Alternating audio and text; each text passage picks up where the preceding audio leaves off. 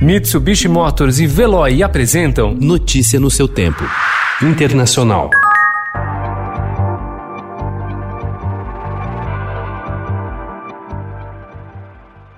O México totalizou 30.366 mortes por Covid-19 e superou a França, tornando-se o quinto país com mais vítimas pela pandemia e o terceiro na América Latina, atrás de Estados Unidos e Brasil. O país tem mais de 252 mil casos confirmados do novo coronavírus, segundo o Ministério da Saúde. De acordo com o vice-ministro da Saúde, Hugo Lopes Gatel, o número de infectados deve ser significativamente maior.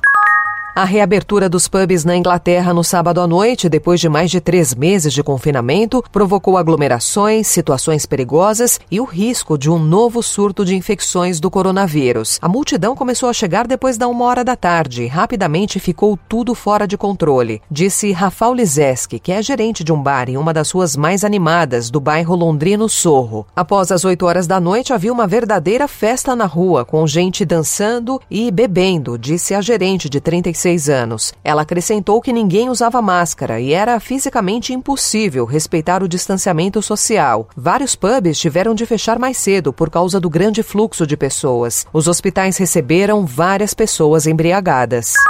Três meses após a Organização Mundial da Saúde declarar a pandemia do novo coronavírus, 161 países ainda têm restrições nas fronteiras, sendo que 99 não abrem exceção nem para os que procuram refúgio. Com isso, quem tentava sair ou voltar ao seu país de origem se vê diante de difíceis opções: ficar onde está até a crise passar, mesmo em situação irregular, ou recorrer a traficantes de pessoas. Segundo um relatório da Agência da ONU para Refugiados, 4,2 milhões de solicitantes de refúgio correm o risco de não ter sua situação regularizada. São pessoas que no fim de 2019 ainda aguardavam uma resposta para a solicitação. Com a pandemia, serviços consulares e emissões de vistos foram suspensos. Notícia no seu tempo. Oferecimento Mitsubishi Motors. Apoio Veloy. Fique em casa. Passe sem filas com o Veloy depois.